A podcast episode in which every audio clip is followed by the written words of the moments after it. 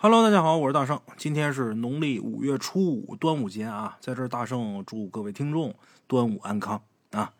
闲言少叙，给大伙儿说故事。今天呢，咱们来说无头尸。哎，咱们鬼友啊，听到过这么一个鬼故事。这鬼故事的名字呢，叫《筒子楼里的无头尸体》。这个故事在二十世纪八十年代大街小巷里边广为流传，很多人都会讲，这版本呢也特别多，细节呢不尽相同。只有故事里的大体内容是一致的，从打这个题目上啊，也能听得出来，它肯定是发生在筒子楼里边，而且必须得有一具没有脑袋的尸体啊。比较普遍的说法啊，是在某个居民楼里边发生了一场血案，这个案发现场的房间里呢，只有一颗血淋淋的人头，公安人员呢一直没找着尸体，这尸体呢就好像蒸发了似的，凭空消失了。此后啊，在这座筒子楼里边开始有不寻常的一些怪事出现。哎，咱们鬼友觉得呀，筒子楼里的无头尸体这故事啊，肯定是有真实的来历的，应该确实是有过这样的离奇血案。后来经过民间的传播，变得越来越离奇。但是这个咱没有办法查证这案子出在哪儿，最后他到底有没有破案啊？咱们鬼友只想借这话题说一段他自己经历的事情。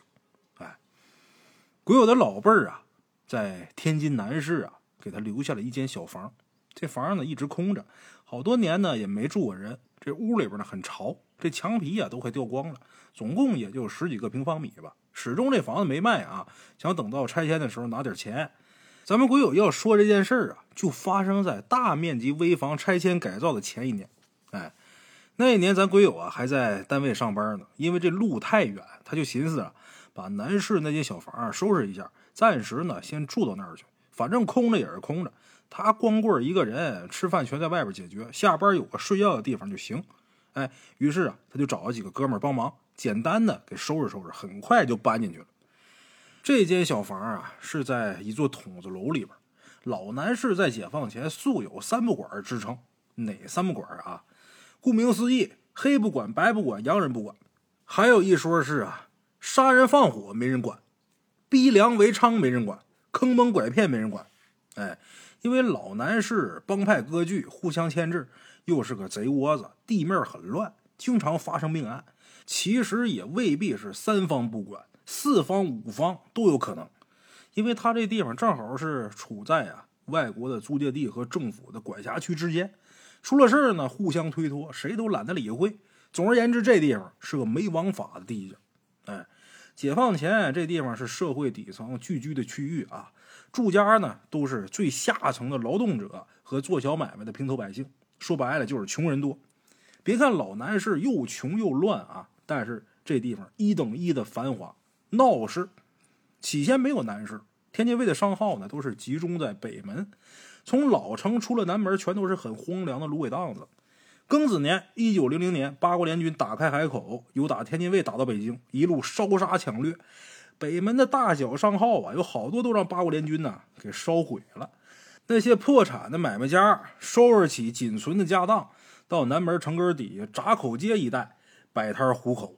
久而久之呢，这地方就成了南市了。再到后来啊，官面上管不到这儿，摆摊做小买卖的人呢越聚越多，人口呢慢慢就密集了，所以才叫南市。哎，咱们鬼友住的那筒子楼啊，在老南市地区的边缘。那楼年头可不短了，那还是日军侵华的时候盖的营盘呢。一条走廊上有若干个房间，一个房间呢二十几平方米，结构完全一样。总共有四层楼。咱们贵友他们家那房子在一楼幺零六室。哎，这一带啊地势低洼，赶上阴天下雨，楼道里边污水横流。原本的木质地板早都已经受潮腐朽了，十多年前呢换成砖头了。地面墙体开裂的很多，这楼里边啊，各种设施线路老化，停水断电，那是常有的事儿。当时咱们国友是这么想的啊，与其花钱租房，还不如用来跟狐朋狗友们吃吃喝喝了。哎，再有一个原因就是啊，咱们国友啊，跟这儿的邻居都认识，因为以前他爷爷奶奶呀就住这儿，小的时候他经常过来玩，跟周围的邻居呢都熟。二位老人去世之后啊，他很少来了。等这次搬过来呀，他才发现。物是人非呀，好多老邻居呢都把家搬走了，或者是把房子租出去了，或者是卖了。哎，咱们鬼友这间房呢是幺零六室，对门住的人呢，鬼友还认识。这人呢四十来岁，姓崔，外号呢叫崔大梨。大梨这个词啊，在老天津话里边当牛皮讲。哎，崔跟吹，他俩发音相近，合起来就是吹牛的意思。这人呢，满嘴跑火车，特别能吹。哎，他年轻的时候呢，结婚的时候，咱们鬼友啊还吃过他的喜面喜糖。前些年因为他不务正业，媳妇儿呢跟他离婚了，老婆带着孩子回娘家住了，就剩他老哥一个孤家寡人了。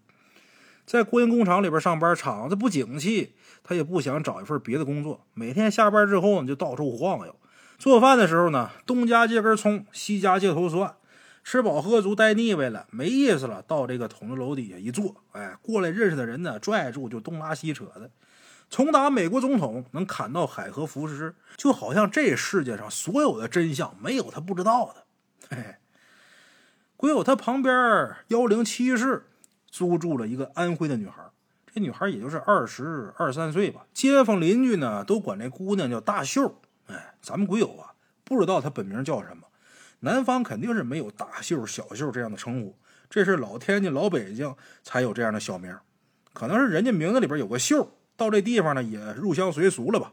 啊，大秀这手啊特别巧，开了一家裁缝铺，带着一个十岁的弟弟小东。小东呢不上学，整天呢帮着他姐姐看铺子。咱们会有跟大秀和崔大梨他们两家比较熟。崔大梨那是老街坊，这就不必多说了。那大秀为什么他们家跟咱们鬼友他们家熟呢？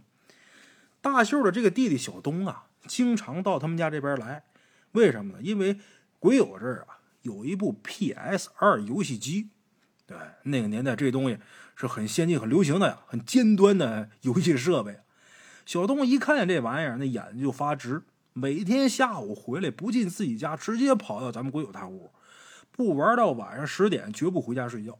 哎，他姐姐叫他回去吃饭呢，他也不听。大秀没法，就只能把这饭做好给端过来。那肯定不好意思，光做他弟弟的，不给鬼友做呀。那他弟弟吃，让鬼友在旁边看着也不合适啊。毕竟在人家玩游戏机呢。所以呢，咱们鬼友这晚饭也算是解决了。哎，以至于咱们鬼友现在吃安徽的土菜，总觉得跟自己家乡的菜是一个味儿。可能就是跟那时候大秀天天给他做饭，他天天吃那饭有关系。哎，如果每天都这么过来，那也就没什么可说的了。住了一段时间之后，咱们鬼友才听说这筒子楼里边居然发生过一件非常离奇的命案。哎，其实这一带啊，在上百年前就发生过始终没有破的悬案。那时候南门外荒野间有个地名叫鳖姑寺。哎，这名字特别奇怪啊！怎么有这么奇怪一个地名呢？其实这里边有讲，而且和那件人命案呢也有关系。哎，如果我要是不说的话，我估计列位啊，您怎么都想不出来为什么这地方会叫鳖姑寺。哎，这个鳖姑寺啊，有大小先后之分。大寺呢是在小寺拆除之后，原址搬到蓟县重建而成的。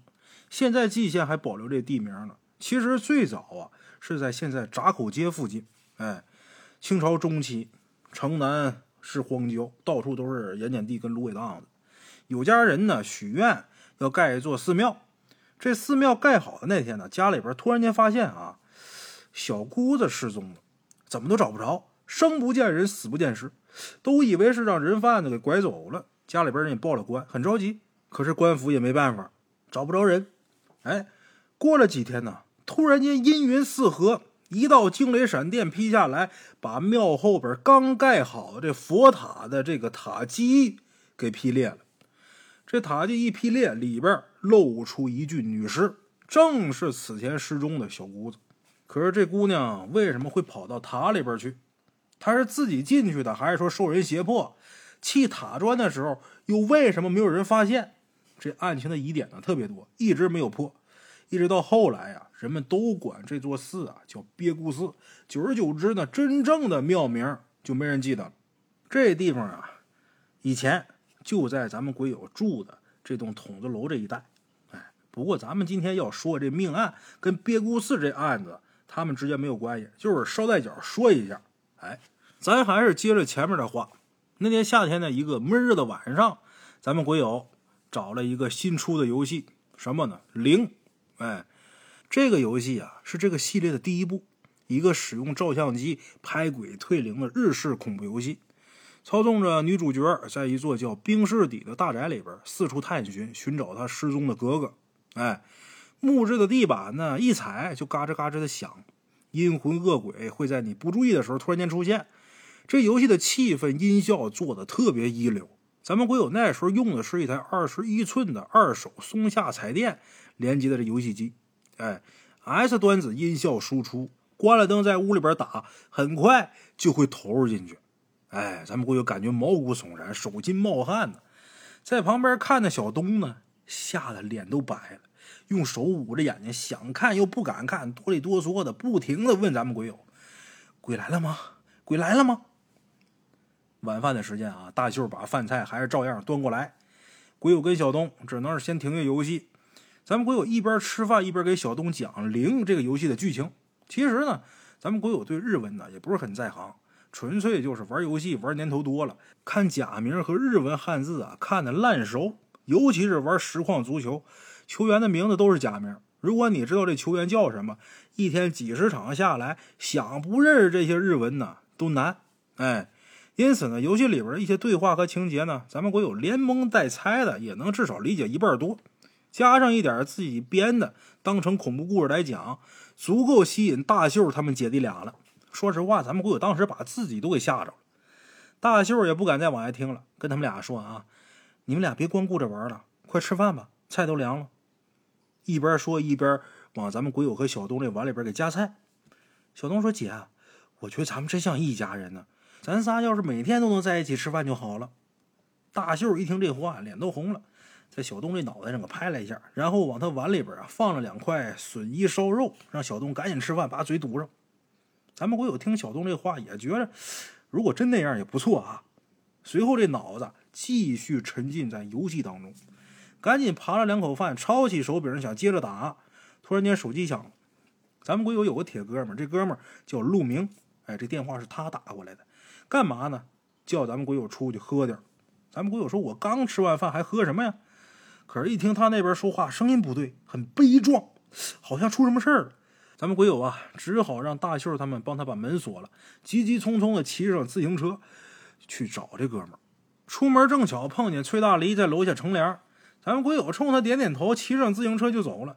到地方见着陆明，俩人呢找了个路边麻辣烫，喝了几瓶啤酒。陆明啊就开始诉苦了，怎么的呢？陆明说呀，他结婚之后如何如何后悔，活着都没有目标了。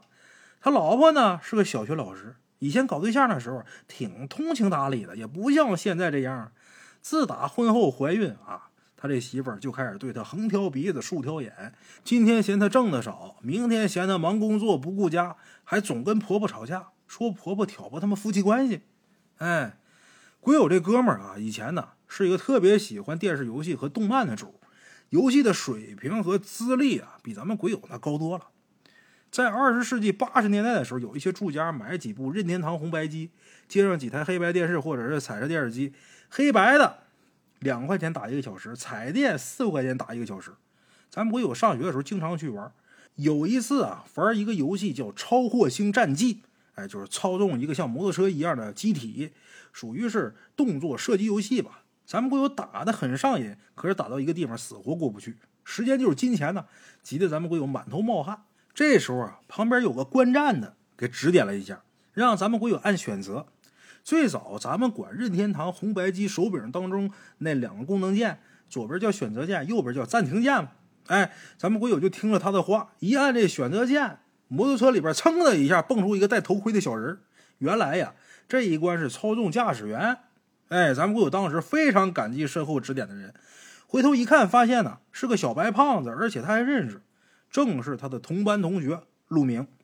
那会儿陆明在班上很不起眼，虽然是同班同学啊，可是他们关系并不熟。这时候咱们鬼友才知道，原来陆明他的爱好是游戏机。从此以后，他们俩上学的时候一起讨论游戏，下学就去游戏厅里边切磋。咱们鬼友发现，陆明对游戏的热情和理解，远远是咱们鬼友不能企及的。陆明平时沉默寡言，但话题一转到电视游戏，马上就滔滔不绝，口若悬河呀。他们俩从小学玩到高中，当年电子游戏软件刚创刊，还叫 Game 集中营的时候，他们俩每他们俩每天放学的第一件事就是跑到报摊那儿看看这杂志到没到。哎，那时候俩月才出一本，每天盼星星盼月亮似的盼着，拿到手里边一字不落，连小广告都得反复看十几遍。不翻烂了这不算完，这陆明跟咱们国友最大的爱好就是逃课泡游戏厅。哎，放寒暑假那更是夜以继日的连续作战。他们俩一起通过了无数的游戏，留下了无数的感动和记忆。玩《最终幻想七》的时候，打到爱丽丝让萨菲罗斯一刀捅死的时候，陆明哭得泣不成声。他那时候考试啊，四科不及格，他爸拿皮带抽他，他都没掉眼泪。这么爷们儿一人，玩游戏能玩哭了，那是真动了感情。最神的是有一次跟小流氓打架。他一边动手一边嘴里边给自己配音，用的都是格斗游戏里的那招啊，把学校门口劫他们的那些小流氓打的抱头鼠窜。没想到这白白净净说话都比较腼腆这么一小胖子啊，居然这么厉害啊！咱们鬼友这时候对他刮目相看。没成想现如今怎么混到这种地步？陆明因为沉迷游戏，学习成绩半死不活，好在家里边有关系，当上了公务员。他的性格就是比较宅。下班放假不出屋，就在屋里边打游戏。唯一的哥们就是咱们鬼友。通过相亲认识现在的老婆，那女的可能是看他工作稳定，人比较老实。两个人去年领证结婚，房子呢是女方买的，所以呢他在家比较受气，在家里边说话都不敢大声，一打游戏机就让他老婆数落。他老婆这脾气不好，现如今怀孕五个月，更是说一不二，急了就摔东西，家里边没有过日子那样。今儿俩人打的厉害了，他呢挨了几个大波溜子，不但游戏机被砸了，人呢也被赶出家门了，没地方可去了，只能找咱们鬼友出来喝酒，说一说心里面那些压抑的话。一边说一边哭的上气不接下气的，那委屈劲儿啊，咱们鬼友都不忍心看。他们那一波玩家啊，只玩电视游戏。从雅达利时代开始，到任天堂的红白机，再到世嘉的 MD、超任的 SFC，到索尼的 PS、世嘉土星、世嘉 DC，哎，包括这个微软呐、索尼的 PS2，这么一代一代的主机打过来的。对于网络游戏和电脑游戏提不起半点兴趣。陆明说他自己啊，不赌不嫖，我也不抽烟，我也不喝酒，唯一的爱好就是打游戏，每天朝九晚五，从来不迟到早退。发了工资全都交给媳妇儿，下班玩玩游戏，又不招灾又不惹祸，凭什么不行啊？现如今他老婆把这唯一的爱好都给断了，非让陆明跟他一起看电视剧，而陆明呢，连选择频道的权利都没有。他老婆想看什么就得看什么，还必须得让陆明在旁边陪着看。他心想：我要这么活一辈子，还真不如直接跳海河死了算了。鬼友心想：原来结婚之后都过这种日子，幸亏我没那么早结婚。但是我知道两口子过日子免不了拌嘴打架，这不算什么。只不过陆明这人除了聊游戏的时候话多点，平时啊跟没嘴葫芦似的。他媳妇儿呢对游戏机深恶痛绝，肯定不可能跟陆明去交流游戏剧情。所以说从他媳妇儿的角度，只能看见他身上满是缺点的一面，肯定是越看越厌，越瞅越烦呢。最要命的是啊，房子是人家娘家给的，陆明实际上相当于倒插门女婿。咱说这能不受气吗？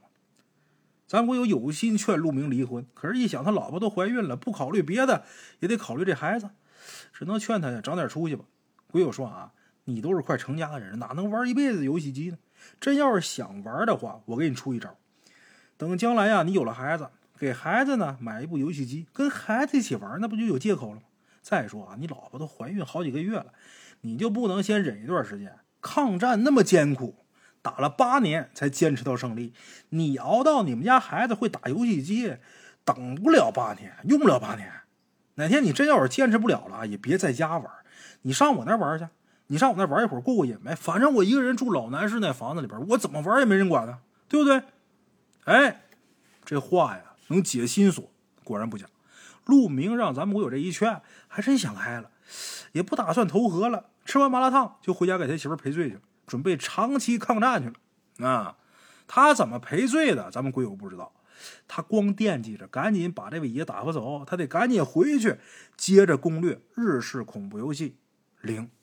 哎，送走陆明，咱们国友骑着自行车回家。咱们国友也没看时间，但是啊，已经很晚了。马路两边几乎没有乘凉的人了，只有个别的人图凉快，搬了一行军床在路边睡觉。咱们国友这脑子里边全是零的内容。这个游戏呀，用照相机和恶灵战斗，这胶卷呢就相当于子弹。他就琢磨，这胶卷不够了，再遇上鬼可不好办了。回去赶紧开机，开机之后应该先到处转转，没准还能捡着胶卷。要说这日式恐怖跟美式恐怖啊，差别挺大的。美式恐怖呢，习惯玩直接的视觉，总是搞一些僵尸啊、喷血啊之类很恶心的东西。而日式恐怖秉承东方含蓄的特点，很多时候是心里边恐怖，看不见的东西越想越怕。咱们鬼友啊，对前者呢不太在乎，但后者呢一惊一乍、无声处听惊雷的日式恐怖，却让他欲罢不能。咱们鬼友估计啊，自己跟小东一样，感到害怕的同时呢，却在好奇心的驱使下，想要尽快的揭开谜底。所以呢，这游戏他玩上瘾了。他打算回去之后啊，一宿不睡，先把这款游戏呢打通了再说。又一想，陆明结婚的时候呢，我还挺羡慕他的，觉得他成家了，独立生活了，应该更自由了。谁成想他落到今天这般境地。我还是再玩几年再结婚为好，可别跟陆明一样。前车之鉴呐，值得哥们警惕呀！啊，鬼友思潮起伏，不知不觉，这车呀骑到筒子楼下。这地方晚上乘凉聊天的人呢，早就散了，只有崔大雷还没走，光着膀子，穿着一条大裤衩子，坐在这板凳上，旁边有个茶缸子，一手摇着蒲扇，一手的把一部小收音机放在耳朵边，也不知道他是听戏啊还是听评书。咱们鬼友从打崔大雷跟前经过，顺便打了声招呼。老崔，这么晚还没睡呢？崔大雷一看见咱们鬼友，赶紧放下这蒲扇跟收音机，起身把咱们鬼友这自行车给挡住。哎，等会儿，兄弟，咱们鬼友怕让崔大雷给拉住了说话，听他砍起来那就没完了。咱们鬼友还想回去啊，攻略零这游戏呢，赶紧打马虎眼啊！今天实在太困了，真不行了。咱有什么事啊，明儿再说。崔大雷说：“妈，行不行啊，兄弟？哥哥，这不打算问你件事吗？”这时候，咱鬼友只好停下来问崔大雷什么事儿。崔大雷把他拽一边啊，挺不满的说：“兄弟，这就是你的不对了，有这好事儿还瞒着哥哥吗？”哎，我说哥哥，我怎么越听越糊涂了？我这两天出门丢包、放屁、闪腰，净他妈倒霉事了，哪有好事啊？兄弟，没劲啊，还跟哥哥来这一套，你小子是不是搞了个对象？没有啊。啊，你指大秀啊？嗨，他弟弟小东天天在我那玩游戏，他过去是给他弟弟送饭。崔大雷这时候摇摇头说：“不是大秀，大秀是咱邻居，那还用问吗？刚才你小子出门的时候，坐你自行车后边那大妞，穿个白裙子，那谁呀？你也不说领过来，让哥哥替你把把关。哥哥可是过来人啊，在这方面可比你有经验啊。”鬼友听崔大雷说完之后，心里边一阵哆嗦呀，大热天的出了一身冷汗，真他妈见鬼！我刚出去找陆明吃个麻辣烫，就我一个人出去了，自行车后头哪有人呢？哪来这么个穿白裙子的女的呀？崔大雷一看咱们鬼友脸都吓白了，笑，嘿嘿，我说就你这小胆儿啊！咱们鬼友一直惦记那游戏里的情节呢，真让崔大雷呀差点给吓得坐地上。听他这么说，鬼友气儿不打一处来，好感情你逗我玩呢。崔大雷这时候脸色一调过来说：“ 兄弟，你瞧你胆子这么小啊，当哥哥的有些话可不敢不跟你照实说了。”鬼友说：“哥，你有点正经的没有？我可没工夫听你胡扯了啊！我得赶紧回去睡觉了，明儿啊还得早起呢。”崔大雷赶紧说：“确有实事。”鬼友这时候没办法，只能耐住性子听他到底想说什么呀。崔大黎说话呀，胡吹乱侃的，听他说点事儿啊，别提多不容易了。说不上两句，准跑题儿。这崔大黎告诉咱们鬼友，前些年幺零七室，也就是大秀他们姐弟俩租住的那间房子，曾经出过人命。因为那些年咱们鬼友没在这住，所以不知道这件事情的经过。这事儿呢，快十年了。那时候啊，住在幺零七室的人家姓莫，夫妻俩带着一个小孩这丈夫莫师傅是个老好人，妻子姓何，在中学当老师，三十一二岁，总穿一身白裙子，人呢长得很漂亮，很有风韵。小孩呢，小名叫小胖。哎，有这么一天，两口子在屋里边，小胖呢到外头玩。以往啊。到了吃饭的时间，何老师肯定会出来招呼孩子回家吃饭。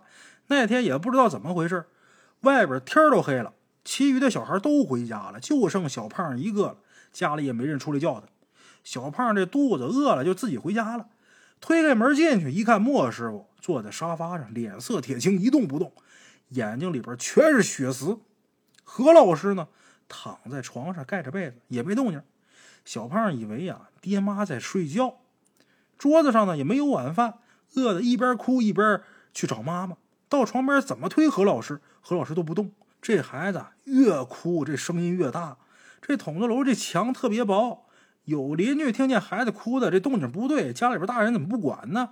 邻居就赶紧跑过来看。这一瞧可不得了了，坐着的莫师傅早就已经气绝了，床上的何老师脑袋没了，只剩下一具无头尸体。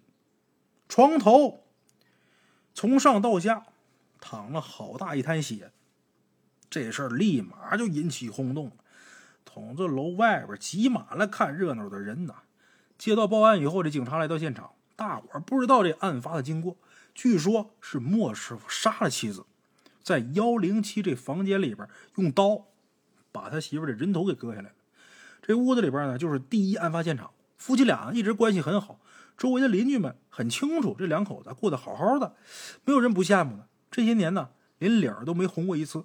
莫师傅居然动刀，一刀把他媳妇给宰了，然后畏罪自杀。说出来谁信呢？这孩子也可怜，小胖岁数那么小，爹妈就都没了。最后这孩子呢，让他爷爷奶奶领走了，这间房子就那么一直空着。案情啊，全是街坊邻里这么传，这可不是警方的结论啊。也有人说这案子。这个案情很离奇，怎么呢？首先啊，那人头下落不明，把这屋里边翻了个遍也没找着。莫师傅不可能杀人之后出去扔了人头，然后再回来自己死屋里边。附近也没任何人看见莫师傅离开过幺零七。其次啊，莫师傅他是怎么死的？到底是不是自杀？大伙完全就不知道了。时间一年一年的过去，这件双尸无头案渐渐的被人们。所淡忘，幺零七这间凶房倒了几次手之后，最后一任房主转租给了大舅。大秀他是外地来的，根本就不知道幺零七这房间里边发生过什么事。这筒子楼里边的老住户呢也不多了，街坊邻居们呢也都喜欢大秀的为人，所以说不愿意让他担惊受怕。当着他的面，从来也不提这事儿。哎，大秀平时啊忙着裁缝店里的活每天早出晚归的，跟邻居们接触也不多，他肯定是蒙在鼓里的。好在啊，没出什么事。崔大黎跟咱们鬼友他们是老街坊，有这种事不可能摁着不说，说出来呢也是给咱们鬼友提个醒，让咱们鬼友没事啊别进幺零七。为什么？那间屋子不干净。当年那案子特别诡异，指不定哪天何老师那颗血淋淋的人头就自己咕噜出来了。哎，咱们鬼友当时啊看不出崔大黎这话是真是假，因为这个人平时说话呀。不怎么靠谱，看起来没边没样但是无论幺零七里边是否真的发生过双尸无头案，咱们鬼友听了这番话，到晚上也睡不踏实了。还不如不告诉我呢，不告诉我什么都不知道，也没这些事儿。得了，先把继续玩恐怖游戏这念头先搁下吧。还玩什么？吓死了！啊，当天夜里边，咱们鬼友啊给搬走的老邻居打了一个电话，问了一下。得知大秀他们家租住的幺零七那房间确实出过一件命案，不过这楼里边啊还算是安稳，没听说闹鬼。这也是有原因的啊。前面提过了，两百多年前鳖谷寺出过一桩悬而未破的命案，官府怕这地方有鬼怪出没，立了一块保国安民的石碑。这石碑请高僧开过光，用于镇压邪祟之物。鳖谷寺原址。迁到蓟县这石碑，呃，但是还留在原地没动。日本人造这楼的时候，把这石碑给埋到地底下了。别看老南市这么乱啊，也许就是有这块石碑镇着，从来没出现过不干净的东西。这地方啊，虽说出过命案，但是可以放心住。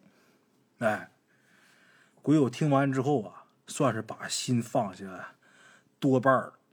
可一想到隔壁幺零七发生过那么离奇的双尸无头案，还是睡不踏实。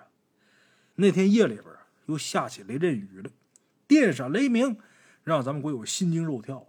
直到第二天，这雨呀还没停。天气预报说雷阵雨转中到大雨。咱们鬼友一看这雨不停，索性我就不出门了，接着睡吧。凌晨才睡着，下雨呀，这个睡觉还特别沉，一个噩梦也没做。睡到下午三点来钟，小东呢？来敲门，想打游戏机。这时候，整个筒子楼里边突然间停电了。小东一看打不成游戏机了，就缠着咱们鬼友到他们家里边看漫画。然后一想起幺零七这双尸案，心里边就觉得打怵啊。本来有心不去，但是拗不过这小子，去吧。到那儿一看，大秀呢也因为天气不好没去裁缝铺，在家里边用缝纫机啊干活呢。屋里边堆的全都是布料。大秀一看咱鬼友来了，赶紧张罗让他坐下，又给他沏了茶。咱们鬼友一看坐这地方是一张老式的单人沙发，他马上就联想到莫师傅大概就是坐在这儿死的，没准这沙发还是当年留下来的呢。马上就觉得啊如坐针毡呢，赶紧起身说啊我不愿意坐着。一看屋里边这床，又想到那具没有脑袋的尸体。他就忍不住问大秀：“这屋里的家具是以前的吗？”大秀点点头，说是，全都是房东留下来的。那那床，你睡着舒服吗？啊，还行吧。你要不愿意坐沙发，你就坐床上去吧。咱们鬼友赶紧摇头说：“ 在这屋里，我还是站着好啊，站着舒服。”大秀乐了：“ 你怎么有点奇怪呢？你是不是饿了呀？”等我把这点活忙完，我给你们俩做饭啊！咱鬼友说，总蹭你们家饭吃，早就过意不去了。正好今儿停电，那楼道里边黢黑，没法做饭。一会儿我做东啊，咱仨出去吃火锅去。哎，我知道一个肥牛火锅的一个小店，门面不太起眼，但是那虾滑做的太地道了，生意特别火。要不是赶着下雨的时候去，等座都能让人等的没脾气啊！没等大秀答应呢，小东这时候手已经举起来同意了啊！咱们鬼友也是早晨中午啊没吃饭，饿的心里边发慌，带着大秀他们姐弟俩到了离家不远的饭馆吃完饭。当天兴致不错，咱们鬼友呢给大秀讲了他跟这座筒子楼的渊源。哎，话赶话说到这儿了，提起咱们鬼友高祖父那一辈很穷，打庚子年之前呢就住在南城根底下，那时候啊。南门外全都是漫挖野地，稀稀拉拉有那么几间小土房。他高祖父每天起早贪黑的，从远处用小车拉土，把这个洼地啊一点一点填平了，然后又捡砖头瓦片盖房子。等这房子盖好之后呢，把这个卖给别人住，就这么的逐渐的发了财。大概是抗战胜利之后吧，把这座筒子楼呢也买下来了，包括周围好几条胡同，全都是他们老张家的。传到他爷爷那辈儿，那就是有钱的大地主了，也用不着干活了，专吃房租，每个月铁杆庄稼似的租子，整天就是吃香的喝辣的，横草不食，竖棍不捡，香油瓶子倒了都不带扶的。睁开眼睛，除了收房租数钱，剩下就是提笼架鸟的，下饭馆、下茶楼，找人扯闲篇啊，后来没几年，全国解放了，这房产地业呀，全都充了公了。鬼友他爷爷呢？也因为这个没少挨整。再等到粉碎四人帮、改革开放落实政策，退还了幺零六这么一间小房，另外呢又补了一些钱。以前的房产呢是都没了，要不然传到咱们鬼友这辈儿，也用不着辛辛苦苦出去赚钱了。哎，他们吃火锅的时候呢聊了很多，跟大秀呢又熟了很多。然后咱们鬼友啊，不知道怎么又说到《零》这部游戏上。这个游戏为什么叫零呢？因为用零来暗示不存在，这个世界上根本就不存在的东西就是鬼。你比如说幺零七房间，说到这儿，咱们鬼友才发现自己多喝了几瓶啤酒，差点把幺零七双尸无头案的事给说出来。这要是让大秀跟小东知道，晚上他没法睡觉了。所以咱们鬼友赶紧把话题转移到火锅上。哎，晚上从打火锅店出来，这雨还没停，他们也没别的地方可去了啊，直接回家吧。回到筒子楼里边，发现楼道里边啊还是漆黑一片。这次停电的时间呢，比往常啊要长。